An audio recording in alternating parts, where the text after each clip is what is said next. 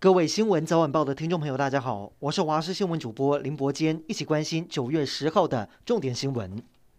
强烈台风灿树来势汹汹，气象局在下午五点半发布陆上警报，也预估灿树将会从台湾东侧北上扫过去。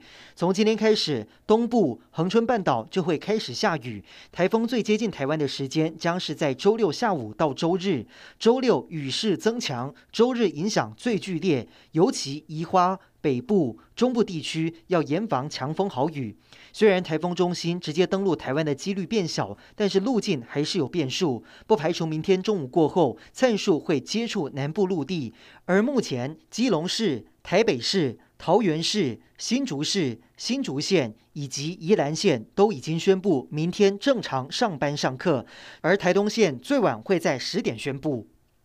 担心灿树台风带来强风豪雨，影响蔬果运输链。行政院长苏贞昌亲自到云林的果菜生产合作社视察。针对疫情，苏贞昌强调，目前没有升级的条件。而农民因为担心即将采收的西施柚和空心菜被台风摧毁，因此在清晨五点多就下田抢收。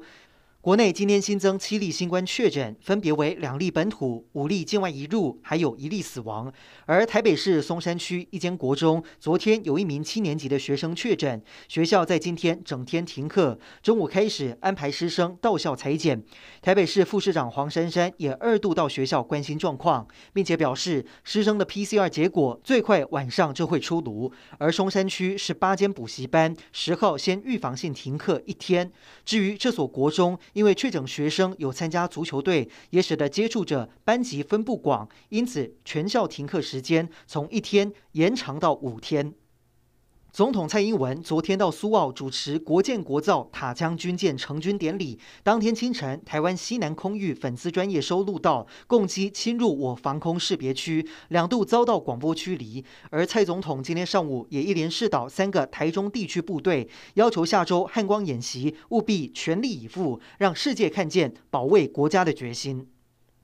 民进党正国会创办人、立法院长游锡坤日前接受平面媒体专访，认为台湾要好，应该要有更多党可以政党轮替。他不寄望民进党可以永久执政，希望能够赶快出现一个以台湾主体性出发、强而有力的台湾国家忠诚反对党。而政国会也有中常委在绿营内部抛出明年县长提名一律初选的议题。政国会掌门人、交通部前部长林佳龙回应，他个人没有特别立场。也说，目前没有想到明年选举会不会为绿营出征，挑战新北市长宝座的问题。